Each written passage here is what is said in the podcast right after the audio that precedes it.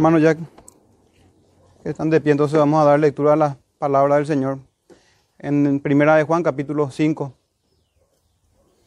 versículo 18 al 21. Dice así la palabra del Señor, versículo 18. Primera de Juan, capítulo 5, verso 18. Sabemos que todo aquel que ha nacido de Dios no practica el pecado.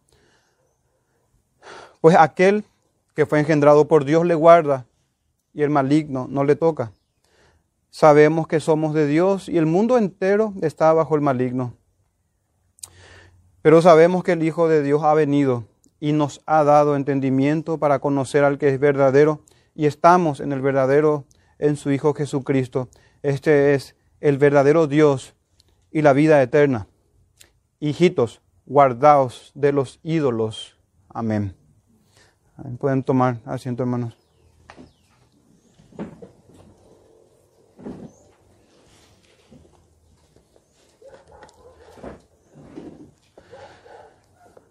Entonces, antes de empezar la exposición de la Santa Escritura, hermanos, vamos a nuevamente ir en oración al Señor que nos, nos conceda entonces ser edificados con la enseñanza y con la exposición. Padre nuestro, te pedimos nuevamente, Señor, tu, asistencia, en tu gran misericordia, en tu bondad y en tu amor, Señor, que, que para con nosotros en Cristo Jesús.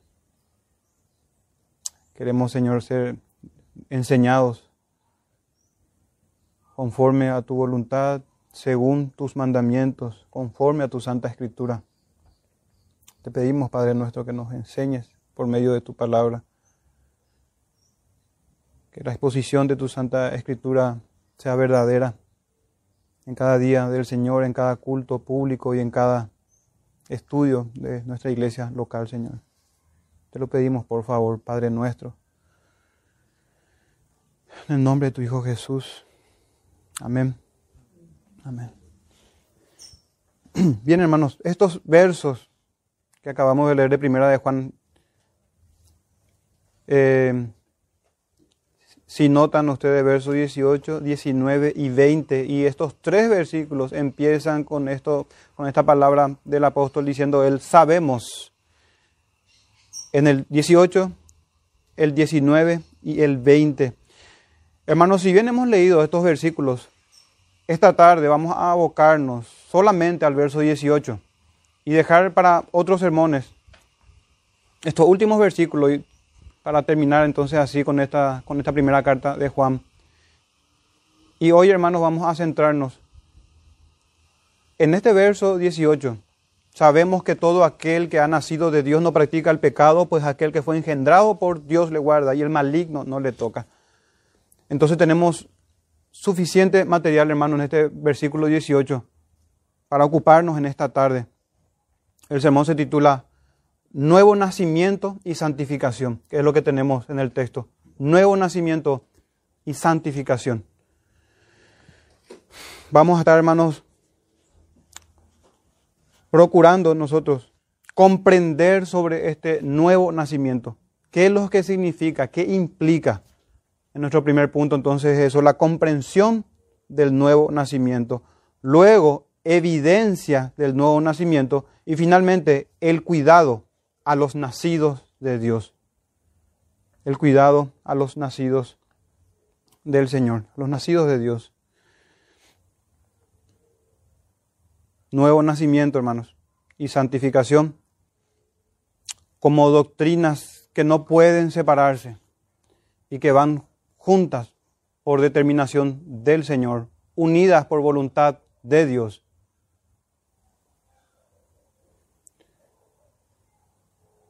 Nuestro Señor Jesucristo, hablando sobre este nuevo nacimiento a Nicodemo, en Juan 3:3 le decía el Señor que el que no naciere de nuevo no puede ver el reino de Dios, no puede ver el reino de Dios, no puede entrar entrar en el reino de Dios. Y recordarán, hermanos, cómo Nicodemo se cuestionaba y se preguntaba cómo él puede ya volver a entrar al vientre de su madre, volver a nacer físicamente. Sabemos, hermanos, la respuesta y las enseñanzas de nuestro Señor. Lo interesante de la enseñanza del apóstol Juan también es de que este nuevo nacimiento tiene una evidencia y es la santificación.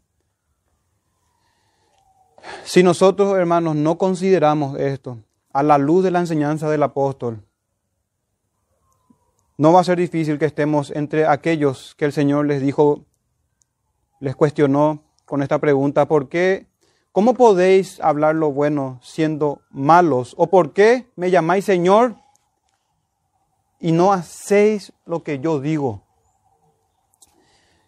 Hermanos, recuerden, fariseos, escribas, gente meticulosa en el conocimiento de las escrituras, en la enseñanza, maestro de niños, de gentiles, maestros de la ley, quienes tenían el llave, la llave, perdón, de la ciencia, del conocimiento. Sin embargo, sus frutos eran malos, porque de la abundancia del corazón habla la boca. Nuestro Señor Jesucristo, hermanos, abundó acerca de las evidencias, de los frutos de la fe. Y así también es con esta doctrina que, que tenemos hoy, hermanos, sobre el nuevo nacimiento. Y solamente para recordar, hermanos, un poco de contexto, el apóstol, hermano, está cerrando su carta. No como los gnósticos lo harían, con meras teorías, con doctrinas rebuscadas o abstractas que no pueden ser sometidas a ninguna prueba o escrutinio, sino más bien, hermanos, el apóstol como perito arquitecto de la iglesia, así como también Pablo, Pedro y todos ellos, recapitula otra vez, hermanos, en esta parte final de su carta, verdades fundamentales de la fe y que se relacionan con la salvación verdadera del Dios vivo y verdadero, salvación manifestada en vidas transformadas por el Evangelio de nuestro Señor Jesucristo. Mucho, hermanos, se habla del Evangelio, de las doctrinas, de, la, del nuevo nacimiento también. Pero, hermano, todo, todo tiene que ser sometido a una prueba. Y es lo que en parte tenemos, hermanos, que el apóstol ya dice, sabemos en reiteradas oportunidades en este verso, y que todo aquel que ha nacido de Dios no practica el pecado. Entonces, en medio de una ambigüedad o imprecisión gnóstica, ante tantas mentiras, hermanos, y la emergencia de falsos maestros de aquellos tiempos, el apóstol habla verdades objetivas, doctrinas claras que tienen que ver, hermanos, con una correcta comprensión de Jesucristo, de Dios el Padre, de la deidad del Hijo, pero también, hermanos, la necesidad de guardar sus mandamientos. En toda su carta el apóstol, hermano, nos trae doctrinas objetivas, prácticas. Y así tenemos, hermanos, inicia nuestro primer verso, que todo aquel que ha nacido de Dios no practica el pecado. Es necesario, hermanos, que procuremos una comprensión correcta, que comprendamos, hermanos, con precisión sobre el nuevo nacimiento. ¿Qué significa esto de ser nacido de Dios? Y quiero, hermanos, eh, hacer esta diferencia y que noten ustedes que el apóstol no habla en este verso de la adopción, que justamente en esta mañana se tocó en un momento del sermón sobre la adopción. El apóstol no habla sobre la adopción, sino sobre el nuevo nacimiento, conocido también como regeneración o nuevo nacimiento. Entonces, hermanos, el orden es el siguiente. Primero tenemos el nuevo nacimiento. Luego tenemos la justificación y luego la adopción. ¿Y cuál es la diferencia? Porque eh, pudiésemos confundir o no tener consideración, hermanos, de esta diferencia entre nuevo nacimiento y adopción. La diferencia está, hermanos, en que en la adopción recibimos, por ejemplo, por citar algunas diferencias, herencia con Cristo Jesús. En la adopción, hermanos, tenemos un trato filial de parte de nuestro Padre. Y también tenemos un trato correctivo y amoroso de hermandad de parte de nuestro Señor Jesús. Es este estrato filial de parte de nuestro Padre.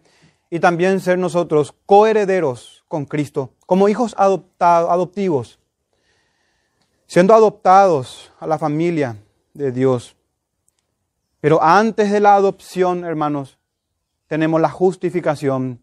Recuerden que antes de la justificación, la fe por la cual somos justificados. Pero antes, hermanos, y antes que todo eso, nosotros tenemos al nuevo nacimiento, los nacidos de Dios. Entonces, mientras que la adopción considera, por citar solamente una de estas diferencias, la herencia que tenemos en Cristo Jesús, el nuevo nacimiento, hermanos, eh, o en el nuevo nacimiento, se nos imparte una nueva vida, un nuevo corazón, un nuevo principio de vida. Somos nacidos del Espíritu. De haber estado muertos espiritualmente, ahora vivimos. El que antes vivía, morí, estaba muerto, perdón, ahora vive. Estaba perdido y ha sido hallado, como el hijo pródigo. Y es recibido luego otra vez como un hijo. Entonces, en este nuevo nacimiento, hermanos, se recibe un nuevo corazón. Y uno recibe ojos para ver el reino de Dios. Y un nuevo corazón para andar en novedad de vida. Esto también enseñaba el apóstol en su Evangelio, capítulo 1, verso 13, hablando de aquellos que creen, que reciben al Señor Jesucristo, los cuales no son engendrados. Ven, hermanos, este nacimiento de sangre, ni de voluntad de carne, ni de voluntad de varón, sino de Dios. Entonces, una diferencia importante o interesante, hermanos, y que debemos considerar entre la adopción y el nuevo nacimiento, no solamente ese orden, hermanos, sino también que se nos imparte o somos restaurados a la naturaleza divina, a la semejanza de Dios, en los atributos que nos comunica nuestro Dios a nosotros. Eso tenemos en 2 de Pedro 1.4. Dice, por medio de las cuales nos ha dado preciosas y grandísimas promesas para que por ellas llegaseis a ser participantes de la naturaleza divina. Y no, hermanos, que el hombre se convierta en un Dios, sino que habiendo sido nosotros creados en Cristo, recreados, si podemos decir, en Cristo Jesús, somos hechos nuevas criaturas. Y eso empezó cuando el Padre nos engendra cuando nos hace, nos, nos, da una nueva vida, haciéndonos nacer el Señor de nuevo. Y el texto que le cité de 2 de Pedro 1.4 continúa diciendo, habiendo huido de la corrupción que hay en el mundo a causa de las concupiscencias. El primer acto de salvación, hermanos, que el Señor hace es salvarnos de nosotros mismos, de un corazón inclinado al pecado, a la práctica del pecado. Esto es, hermanos, tocante al nuevo nacimiento. Pero tenemos también textos que ya hemos estudiado en esta primera carta de Juan que hablan, hermanos, sobre esto. Cuando el apóstol dice, el que hace justicia es nacido de él. Primera de Juan 2.29. Vean, hermanos, cómo la, el nuevo nacimiento se puede evidenciar, debe ser notorio delante de todos que hemos recibido una nueva vida. No que algún día vamos a tener vida eterna, sino que el Señor ya nos da vida nueva y abundante. Una vida en el Señor Jesús para andar en sus mandamientos. Lo que nadie puede hacer en este mundo, el Señor lo hace en Cristo Jesús, en el poder del Espíritu, por medio de la palabra que somos renacidos. Y es una obra, hermanos, milagrosa y poderosa del Señor. No en vano dice nuestro Señor que hay fiesta en los cielos, hermanos, cuando un pecador se arrepiente. Cuando un pecador se arrepiente, no cuando un pecador se justifica o cuando un pecador se defiende, o cuando un pecador contraataca, cuando un pecador se arrepiente. Y dice que el que hace justicia es nacido de él. Primera de Juan 2.29. También en Primera de Juan 3.9, todo aquel que es nacido de Dios no practica el pecado. Por eso le decía, hermanos, que el apóstol recapitula nuevamente, echando por tierra y refutando todo tipo de doctrinas extrañas de los gnósticos. hablando, hermanos, de la piedad, de la doctrina puesta en práctica, de una vivencia de la fe, de un decir y hacer. Lejos, hermanos, está del apóstol el ser semejante a los fariseos, hipócritas, que decían, pero no hacían. En primera de Juan 5, 1 tenemos, todo aquel que cree que Jesús es el Cristo es nacido de Dios. Vean, hermanos, cómo este nuevo nacimiento tiene frutos, es evidenciable. Acá se lo relaciona con el creer en el Señor. Cuando uno cree es porque es nacido de Dios. Cuando no practica el pecado es porque es nacido de Dios. Cuando hace justicia es porque es nacido de Él. Y también primera de Juan 5, 4, porque todo lo que es nacido de Dios vence al mundo, que ya habíamos estudiado. Es importante, hermanos, eso, una comprensión correcta de todo, de quiénes son estos que han nacido de Dios. Sencillamente, hermanos, uno ya se encuentra aborreciendo su pecado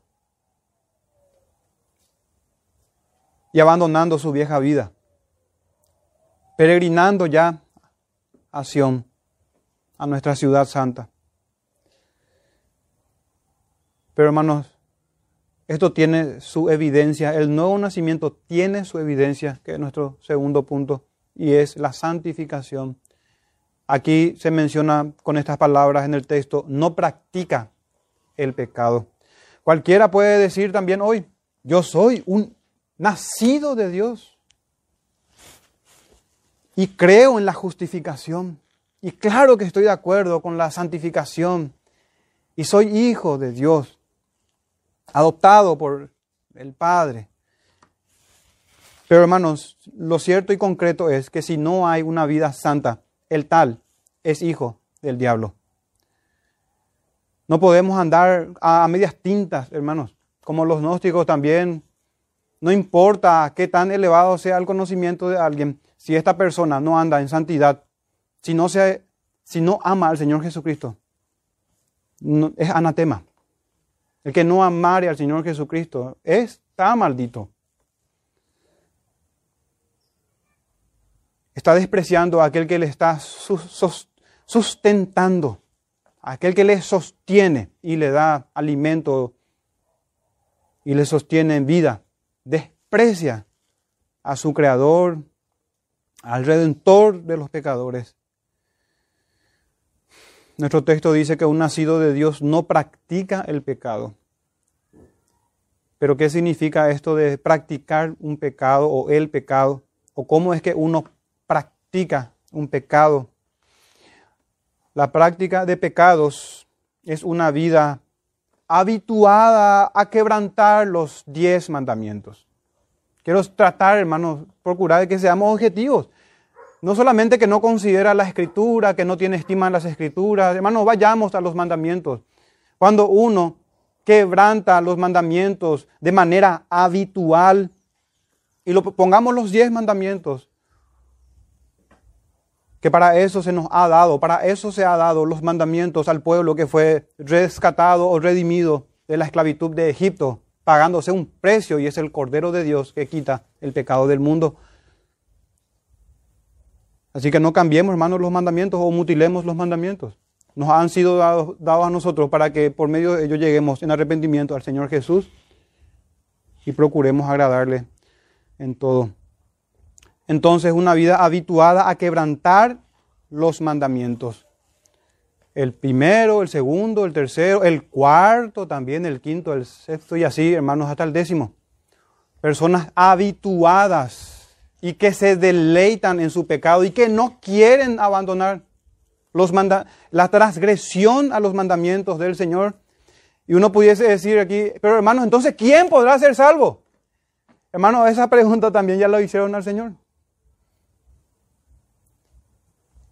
No podemos como siempre les digo, hermano, no podemos nosotros amoldar la escritura a las criaturas. Las criaturas debemos amoldar nuestra vida a los preceptos del Señor. Si la escritura habla claramente diciendo que un nacido de Dios no practica el pecado, no es practicante, no lo tiene como algo habitual el quebrantar los mandamientos del Señor. Y si la vida de alguno, aquí, hermanos, y en cualquier parte, por supuesto, se rige por principios pecaminosos, entonces, con toda certeza, el tal es un practicante del pecado. ¿Cuáles son los principios que gobiernan nuestras tomas de decisiones? Y no solamente las tomas de decisiones, las acciones mismas. Y no solamente eso, hermanos, el pensamiento de nuestro corazón. El pensamiento de nuestro corazón. Nuestros corazones, hermanos, son gobernados por principios pecaminosos. Porque, hermanos, podemos también nosotros, igual que los fariseos, estar bien ornamentados por fuera, adornados, bien limpios y ser por dentro, hermanos, sepulcros. Y ser sepulcro blanqueado no salva a nadie, sino lo contrario. Entonces sabemos, hermanos, de la profundidad de la ley del Señor y que la ley es espiritual y escudriña los pensamientos de nuestro corazón. Si nuestros pensamientos están habituados y se encaminan por principios pecaminosos, de mentira, de engaño, doblez, de, de, amor a las cosas del mundo, a los placeres, los deleites, las riquezas, todas las cosas que vemos en las escrituras y que el Señor nos advirtió. Entonces, hermanos, tenemos principios pecaminosos y no tenemos el germen de la vida en nosotros. No hemos nacido de Dios. El que es nacido de Dios es transformado a semejanza de Cristo Jesús para ir creciendo en santidad. Y una evidencia en este segundo punto es ese, que no practica el pecado. Pero hermanos, difícilmente nosotros lleguemos al arrepentimiento, al abandono del pecado y al consecuente perdón del pecado si solamente hablamos de principios, de ideas abstractas. Porque el corazón es tan hábil para el engaño que nunca piensa que el texto o la predicación le aplica a uno. Pensamos siempre que este texto, esta, esta predicación no aplica, qué suerte que no estoy entre este grupo. Es el hermano o la hermana fulano, fulana. Entonces así, hermanos, así pasó con David. Él, el rey David, recibió un sermón a domicilio, hermanos, de Natán, una predicación personalizada de parte del profeta Natán. Aún así, hermanos, sabiendo todo lo que él había hecho, David, no aplicaba para él las reprensiones del profeta Natán. ¿O piensan, hermanos, que David, de, buenas a primeras, se arrepintió de sus pecados? Recibió un sermón a domicilio en este trabajo pastoral de Natán, llevando la reprensión de parte de Jehová pero no fue realmente confrontado en su pecado, sino hasta que Natán le dijo claramente y en la cara y en persona lo que David tenía que escuchar. Y no el sermón, hermano, en persona. Porque mientras Natán llevó palabra de Jehová, esta fue la respuesta del rey David. Segunda de Samuel 12:5. Se encendió el furor de David en gran manera contra aquel hombre y dijo a Natán, vive Jehová, que el tal, que el que tal hizo es digno de muerte. Versículo 7. Dijo Natán a David, tú eres aquel hombre. Hermanos, estas son palabras que necesitamos escuchar todos nosotros. No puede ser que la ley de Jehová que convierte el alma sea predicada delante de nosotros y justificarnos a nosotros mismos, hermanos. ¿O acaso no hemos leído del joven rico? Todo lo he hecho desde mi niñez. Solamente que el engañoso corazón nuestro cambia el discurso. Todo lo he hecho desde que conocí las doctrinas reformadas. Desde que conocí la confesión. Desde que me congrego en tal parte.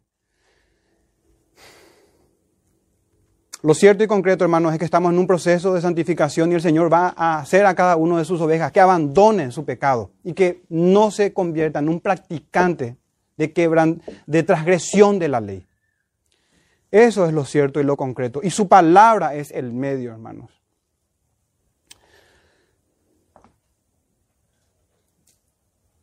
Entonces, cuando hablamos de principios, de ideas, hermanos, el corazón es tan engañoso que nunca se aplica a uno mismo.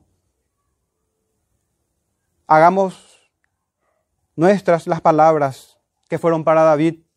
Tú eres aquel hombre, tú eres aquella mujer, tú eres aquel joven. De lo contrario, hermanos, nos justificamos a nosotros mismos.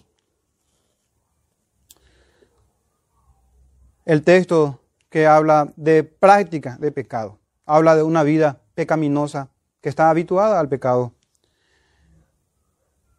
El Señor Jesucristo, cuando la palabra es ahogada, habla, hermanos, y esos son los textos que tenemos para no salirnos de la Sagrada Escritura. Los afanes de este siglo. Qué tan afanoso afanados estamos en cosas que no precisamente sean pecado, pero que se vuelven, hermanos, en obstáculos para nuestra fe y para nuestro sincero servicio al Señor. El engaño de las riquezas. Y estas cosas, hermanos, están conectadas unas con otras. Las codicias de otras cosas también. Estas, hermanos, estos afanes, estos engaños de riquezas y estas codicias ahogan la palabra y se hace infructuosa por aquella palabra que debíamos de haber sido santificados los creyentes y que seremos todos aquellos que son nacidos de Dios no practicarán y no practican el pecado.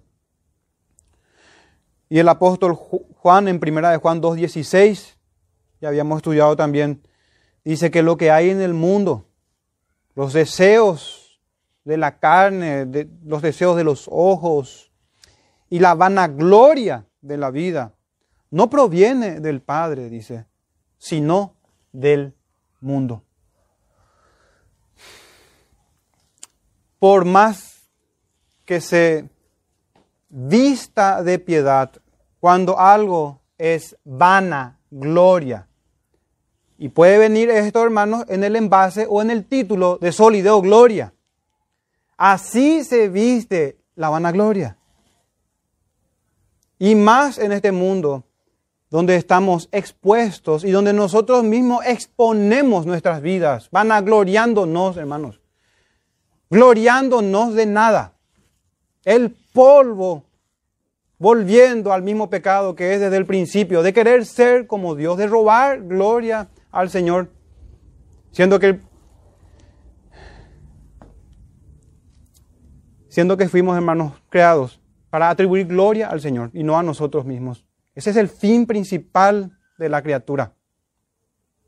Es el fin principal dar gloria al Señor y aquí se nos advierte claramente, de la vanagloria de la vida, de los bienes, de las posesiones, Recordarán, hermanos, cuando el Señor habla de esta, este hombre que se gozaba de sus graneros, de su multitud, de su prosperidad, siendo que esa noche misma iban a venir por su alma. Entonces, hermanos,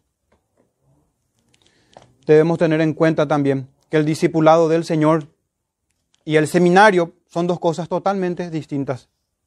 Estamos en un discipulado del Señor. Entre las muchas diferencias que pudiésemos encontrar aquí, una de ellas es que el discipulado del Señor no es de luna a viernes de 18 horas a 21 horas. No. Todo el tiempo. Si estamos en la escuela del Señor Jesús, si Él es nuestro divino Maestro, hermanos, nos santificará. Llevará a nuestros corazones al desierto y hablará a nuestro corazón en el desierto, no en los palacios. Ahí, hermanos, en la aflicción, ahí, hermanos, en la necesidad es que el corazón del creyente se purifica.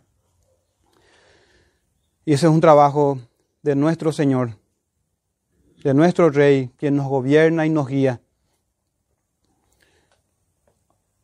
Pero procurando, hermanos, de, de no caer o no dejar solamente en principios otra vez esto que es práctica de pecado. Hoy la práctica del pecado podría equipararse al término mundanalidad. La mundanalidad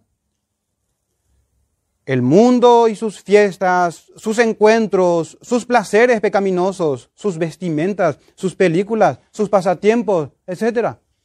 Todo este mundo que hermanos no crean que hay algo bueno en él. Rápido creemos en la doctrina de la depravación total, pero rechazamos sus implicancias. ¿De qué sirve, hermanos, confesar que el corazón del hombre es malvado y perverso y luego ir a la perversión y tener comunión con toda la corriente del mundo. Qué notable.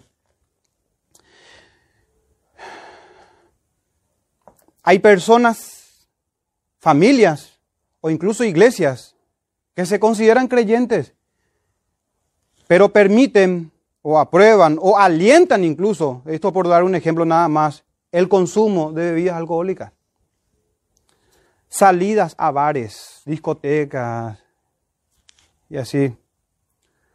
Hermanos, son ni siquiera, ni siquiera esto califica como vanagloria, deseo de los ojos. Hermanos, esto es corrupción evidente de la fe de los creyentes. Y por eso decía que no solamente permiten o aprueban, sino que alientan, hermanos, alientan a todo tipo de pecado, de vida mundana, a la mundanalidad. Es decir, la práctica del pecado a la enésima potencia. La práctica del pecado de manera abierta y sin vergüenza total. Así es que tenemos, por ejemplo, una persona mundana. Una persona practicante de pecado, que vive en la mundanalidad, en la corriente de este mundo, como si no es el príncipe de este mundo quien gobierna, hermanos.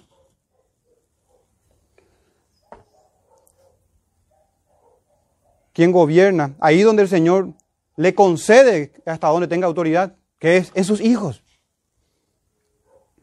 Así también tenemos familias mundanas que no tienen ningún problema, al contrario, se gozan en sus reuniones mundanas, con músicas mundanas, con bebidas embriagantes y con todo tipo de maldad. Con todo tipo de maldad. Y estas personas mundanas que constituyen familias mundanas, entonces hermanos, son los miembros de congregaciones mundanas, entregados a todo tipo de corriente de este mundo. Y lo peor, hermanos, que la iglesia evangélica aprueba eso, lo, lo ha aprobado ya hace mucho tiempo. Nuestro texto continúa diciendo, acabamos de pasar, hermanos, dice al principio, sabemos que todo aquel que ha nacido de Dios no practica el pecado. Entonces, procurando hacer esa distinción entre nuevo nacimiento y adopción, vemos que una evidencia es que no practica el pecado. Es decir, la evidencia de un nuevo nacimiento es la santificación. Que el Señor, hermanos, tiene un pueblo apartado, que se distingue por sus costumbres, por su lenguaje, por su pudor, etc. Y el texto continúa, hermanos, pues aquel que fue engendrado por Dios le guarda, y el maligno no le toca. Nuestro tercer punto entonces, el cuidado a los nacidos de Dios. El texto dice aquel que fue engendrado por Dios. Para una comprensión correcta, hermanos, de esto, podemos ir a Juan 17, 12, les leo. Dice el Señor Jesús, cuando estaba con ellos en el mundo, yo los guardaba en tu nombre. A los que me diste, yo los guardé. Y ninguno de ellos se perdió, sino el hijo de perdición, para que la escritura se cumpliese. Y también cuando nuestro Señor dice que están en las manos del Padre y en su mano, y nadie las puede arrebatar o el apóstol Pablo, ¿quién podrá separarnos, hermanos, del amor de Dios que es en Cristo Jesús? ¿Quién podrá separarnos del Hijo? ¿Quién nos acusará si Cristo murió por nosotros? Aquí aquel que fue engendrado por Dios se refiere al Hijo. Sabemos que el Señor Jesús, la segunda persona de la Trinidad, hermanos, es eterno, el verbo eterno de Dios. Y lo más probable es que aquí tenga que ver, hermanos, con su encarnación, con este que fue nacido de Dios, por obra poderosa del Espíritu Santo, pues aquel que fue engendrado por Dios le guarda y el maligno no le toca. Jesucristo guarda a los suyos, a sus ovejas, y vino para deshacer las obras del diablo.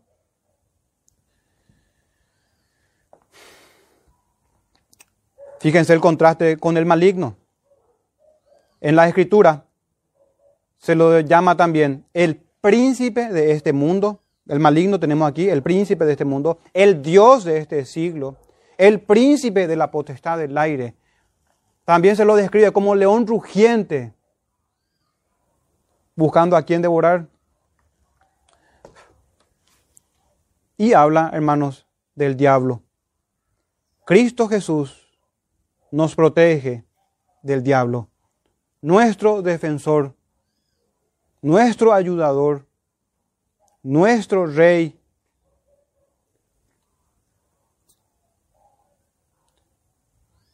Y en este término que utiliza del maligno, el apóstol Juan, cuando escribe, hermano, a los jóvenes, les dice, jóvenes, os escribo a vosotros porque habéis vencido al maligno. En primera de Juan 2.13. Y cuando habla, hermanos, en en 1 Juan también 3.12, no como Caín que era del maligno. Entonces esa es la manera en que el apóstol habla del diablo, de Satanás, del acusador. Era del maligno y mató a su hermano. Y en su evangelio también utiliza el mismo término en Juan 12:31. Ahora es el juicio de este mundo, ahora el príncipe de este mundo será echado fuera. Aquí príncipe, hermanos, de este mundo quiero nada más mostrarles algunos títulos que la escritura atribuye al diablo para que podamos nosotros conocer sus maquinaciones. También Pablo en 2 Corintios 4:4 se refiere al diablo como el Dios de este siglo. Y fíjense, hermanos, cegó el entendimiento de los incrédulos.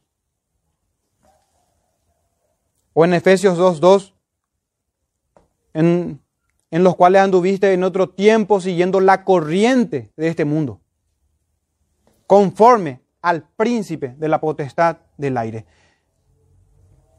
Entonces, hermanos, tenemos esto. De esto es que nos guarda nuestro Señor Jesucristo. Para eso vino el Hijo de Dios. Y estamos en el verdadero. En el verdadero Dios y en la vida eterna. Y dice, hermanos, que el maligno no, no le toca. Es decir, todo esto que vemos, que el Dios de este siglo da ceguera, no aplica, hermano, para uno que es nacido de Dios. Seguir en la corriente de este mundo. Anduviste, y dice en tiempo pasado. No aplica, hermano, para un nacido de Dios, porque de eso nos salva nuestro Señor Jesús. Él es el Dios de este siglo, el príncipe de la potestad del aire, el príncipe de este mundo, el maligno. Y aún así queremos ir a sus tierras. Queremos ir, hermanos, y exponernos a sus maquinaciones, como si fuésemos nosotros más astutos que los demonios. Y presunción sería, hermanos, buscar nuestra destrucción y aún así esperar la ayuda del Señor.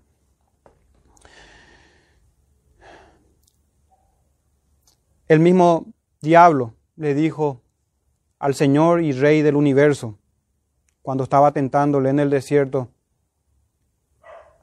A ti te daré toda potestad.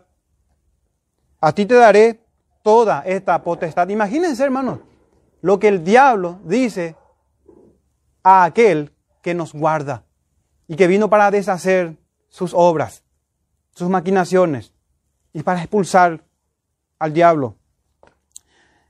Decía Satanás al Señor en Lucas 4:6, a ti te daré toda esta potestad y la gloria de ellos, porque a mí me ha sido entregada y a quien quiero la doy.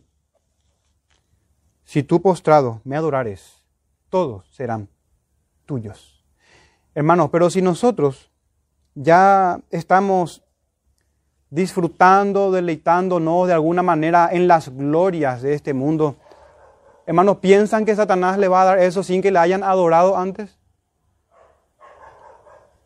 Muchas veces, y muchos, de hecho, el mundo entero, ni cuenta se da, hermanos, de toda la gloria y la fama y todo lo que recibe, le ha sido dado del diablo y están siendo entregados para destrucción por haber amado más aquellas cosas que el Señor dijo que no amen.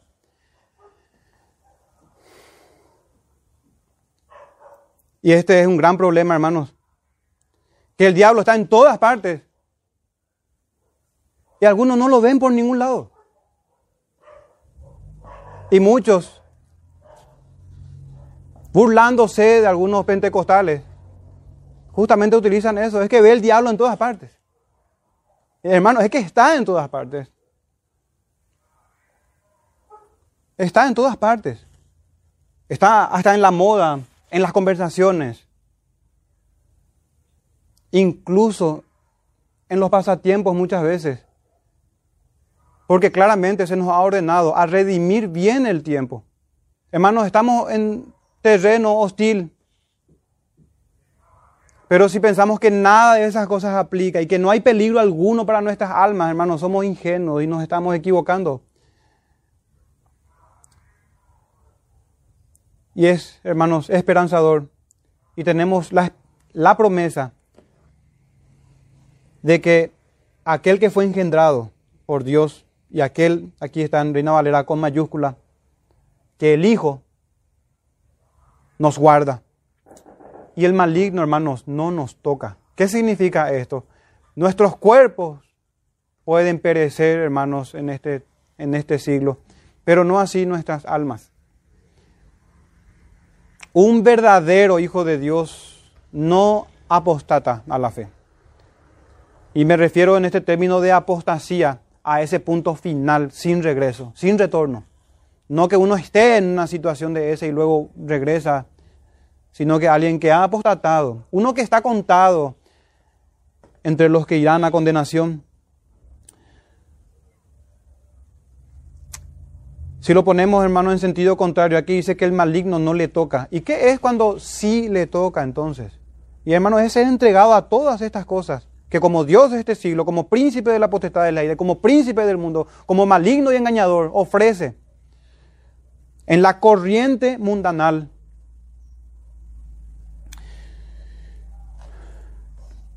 Un ejemplo, hermanos, interesante de uno que el diablo sí le toca. El diablo sí le toca. Recuerden, y antes de ir en este ejemplo negativo, vayamos a uno positivo, hermano, donde el diablo no le tocó. Tenemos Job y el apóstol Pedro. ¿Cómo que no le tocó? Hermanos, esas, esto que aconteció tanto a Job como al apóstol Pedro fue para la edificación de sus almas. Sus almas terminaron siendo santificadas, sus personas edificadas en Cristo Jesús, terminando dando gloria al Señor y no confiando más en la carne. El instrumento, eh, el diablo, terminó siendo un instrumento de aquel que es sobre todo nombre y que tiene una sabiduría inigualable y soberanía sobre todas las cosas. Pero vayamos a un ejemplo, hermanos, de alguien que el diablo sí le toca. Salmo 119, 6, pon sobre él al impío y Satanás esté a su diestra. Qué terrible, hermanos, versículo. Su abogado es el diablo. Es el diablo el que aboga su causa. Es él su compañero.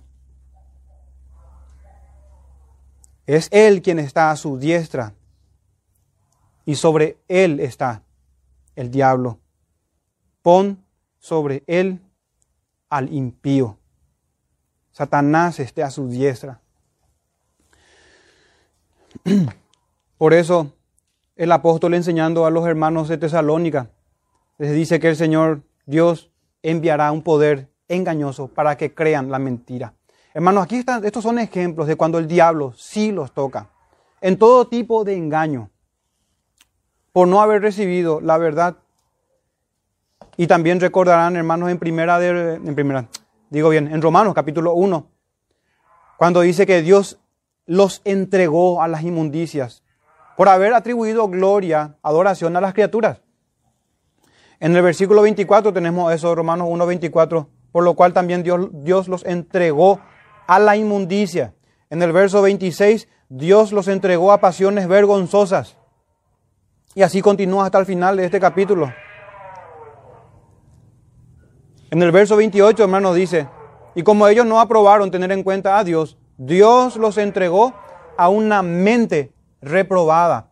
Estos son ejemplos, hermanos, de cuando el diablo sí toca a las criaturas. Y nos sirve a nosotros para ver la protección que tenemos en el Señor Jesús. Dice que los entrega, Dios mismo entrega como un juicio a una mente reprobada para hacer cosas que no convienen, estando atestados de toda injusticia, fornicación, perversidad, avaricia, maldad, llenos de envidia, homicidios, contiendas, engaños, malignidades, murmuraciones, detractores, aborrecedores de Dios, injuriosos, soberbios, altivos, inventores de males, desobedientes a los padres, necios, desleales, sin afecto natural, implacables, sin misericordia quienes habiendo entendido el juicio de Dios, que los que practican tales cosas no son, eh, perdón, son dignos de muerte, no solo, no solo las hacen, sino que también se complacen con los que las practican. Hermanos, y aquí vemos cuando el diablo sí toca y el peligro que hay de caer en eso. Y por supuesto, cuando el mismo apóstol Juan dice que salieron de nosotros, pero no eran de nosotros, falsos maestros ya después de estos, falsos cristianos. Hermanos, de estos tres puntos, y ya para ir cerrando el sermón de esta tarde, en una comprensión de lo que es el nuevo nacimiento y de lo hermoso y lo grande que es recibir un nuevo corazón, que nuestras inclinaciones, hermanos, pecaminosas, han sido cambiadas. Y si, y si bien es cierto que el pecado todavía mora en nuestros miembros, el Espíritu Santo se opone a los deseos de la carne para que no andemos por nuestra cabeza, para que no hagamos lo que queramos nosotros. Eso se evidencia en que ya no se practica el pecado, en toda esta corriente mundana. Y uno puede decir, hermano, pero en ese punto no estoy tan de acuerdo porque creo que fuiste exagerado. Hasta las músicas estás satanizando. Pero hermano, basta con prestar atención a las letras, al contenido, a los ritmos también. Y lo peor de todo, hermanos, es que eso se trajo a la iglesia. Incluso eso. Entonces, hermanos, la evidencia es que hemos dejado la corriente mundanal. Y crean, hermanos, por más torpe que seamos, no vamos a extraviarnos si hemos nacido del Señor. El Señor lleva a cabo y perfecciona su obra hasta aquel gran día. Y no es, hermanos, eh, un cuento esto que estamos leyendo. Dios nos transforma a la imagen de Jesucristo y edifica su iglesia, santifica a su esposa. hermano, instruye. Nuestro Señor es divino maestro. Él es pastor de ovejas. Él guarda de lobos. Él da pastos verdes a sus ovejas. Él es el gran obispo y supervisor de la congregación. Y lo hace de manera eficaz de manera que muchas veces ni entendemos, pero todo aquel que es oveja del Señor escucha su voz y le sigue a Jesús. Le sigue al Señor y se ofrece voluntariamente a su servicio. Y en ese proceso estamos, hermanos. Y no despreciemos hoy su voz, porque es la lectura de la Escritura y la predicación de ella, el instrumento que el Señor, hermanos, utiliza para con nosotros, para llamar a sus ovejas a la fidelidad y a la obediencia y a huir de este mundo. ¿A quién de nosotros no nos gustan los relatos de Bunyan en su libro del progreso del peregrino? Hermano, ¿y cuándo vamos a aplicar también esas enseñanzas?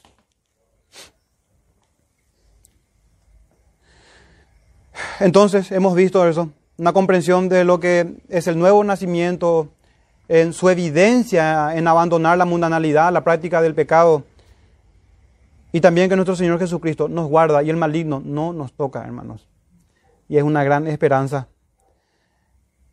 Dentro, y cerrando, de, cerrando el sermón con esta conclusión, dentro de, esta, de este cuidado pastoral del Señor Jesús, paternal de nuestro Padre, poderoso del Espíritu Santo. Hermanos, somos llamados a tener, por más que eh, ninguno de nosotros quiera esto, pero es necesario una separación, una separación del mundo. No podemos tener, y digo, digo que nadie quiere en el sentido de que em, Nadie tiene, hermano, un espíritu divisivo. Pero lejos de nosotros está el deseo de tener comunión con el diablo y con sus hijos. No solamente porque el Señor ordena, porque aborrecemos, porque hay enemistad, así como ellos no aborrecen, nosotros también aborrecemos sus maquinaciones y su vida pecaminosa. Tenemos en el Antiguo Testamento la historia del rey Josafat, hermanos, con el rey Acab. Yo creo, hermanos, que, y con esto, con este relato estaremos cerrando. Yo creo que este es, no sé si el mejor, y si no es uno de los mejores ejemplos, para ver hasta qué punto podemos tener hermandad con aquellos que dicen ser creyentes. Hermanos, ¿qué mejor momento de buscar la unidad? El reino del norte con el reino del sur. La tribu de Judá y Benjamín con las demás tribus. ¿Y cómo nos ayudar? Eh, pónganse, hermanos, en, en, contexto de aquel tiempo. ¿Cómo nos ayudar a, los, a, Israel? Nosotros, como por dar un ejemplo, tribu de Judá. ¿Cómo nos ayudar a Israel? ¿Qué espíritu tan divisivo puede ser que haya en alguien que no quiere extender la mano a Israel, al pueblo de Dios? Invitémosle a, a nuestro templo y nosotros vayamos de ellos también a hacer predicación o conferencias, cosas así. Y esto fue lo que ocurrió, hermanos, con Josafat, quien tuvo alianzas y parentesco con Acab. En segunda de Crónicas 19, 2, porque Josafat ayudó a Acab a hacer guerra con las naciones vecinas. Y dice, y le salió al encuentro el vidente Jehú, hijo de Anani, y dijo al rey Josafat, ¿al impío das ayuda y amas a los que aborrecen a Jehová? Pues ha salido de la presencia de Jehová ira contra ti por esto. Y así está, hermanos, la enseñanza es clara en las escrituras. Nuestra hermandad, nuestro compañerismo, nuestra comunión y nuestro amor y afecto fraternal es para con aquellos que aman al Señor. Y pueden decirnos, ahí está tu hermano y tu padre, tu madre, y debemos responder que nuestros familiares son los que guardan los mandamientos del Señor y lo ponen por práctica. No hace falta, hermanos, crear doctrinas nuevas, las palabras del Señor Jesús. ¿Y quién es mi hermano, mi padre, mi madre, sino aquellos hijos del Señor? engendrados por voluntad de Dios, justificados, santificados, adoptados, herederos de la vida eterna. Hay una palabra, un, texto en las escrituras en particular, que se, profana o se, se profana con, con frecuencia. Y es cuando el Señor dice a los discípulos que uno de ellos les va a traicionar. Está en Marcos 14, 19. Entonces ellos comenzaron a entristecerse y decirle, y, a decirle uno por uno al Señor, con tristeza, ¿seré yo? Y otro, ¿seré yo? Y qué pena, hermanos, que un texto tan importante se haya profanado tanto, haciendo burla de este texto y utilizando eh, en cualquier situación, inclusive con motivos o con propósitos de burla. Pero hermanos, cuando el Señor nos dijese a nosotros, o este mismo sermón de esta tarde, o cuando leemos las escrituras, este sentir tiene que estar en nosotros, hermanos. Comenzaron a entristecerse y a decirle uno por uno, ¿seré yo? Difícilmente haya estado entre esos Judas. Sabía que él era. Y no pudo haber estado triste, hermanos, por eso. Que cada palabra de nuestro Señor, hermanos, nos lleve a este cuestionamiento sincero al Señor en oración. Y más, hermanos, en, en lo que nos toca vivir a nosotros. Que el mundo evangélico va a los baales y a la mundanalidad. Que familiares, amigos, hermanos, entre comillas, al estilo Josafat, tienen vidas impías, hermanos, y que no queremos estar entre ellos. Y tampoco queremos rechazar a nuestros hermanos.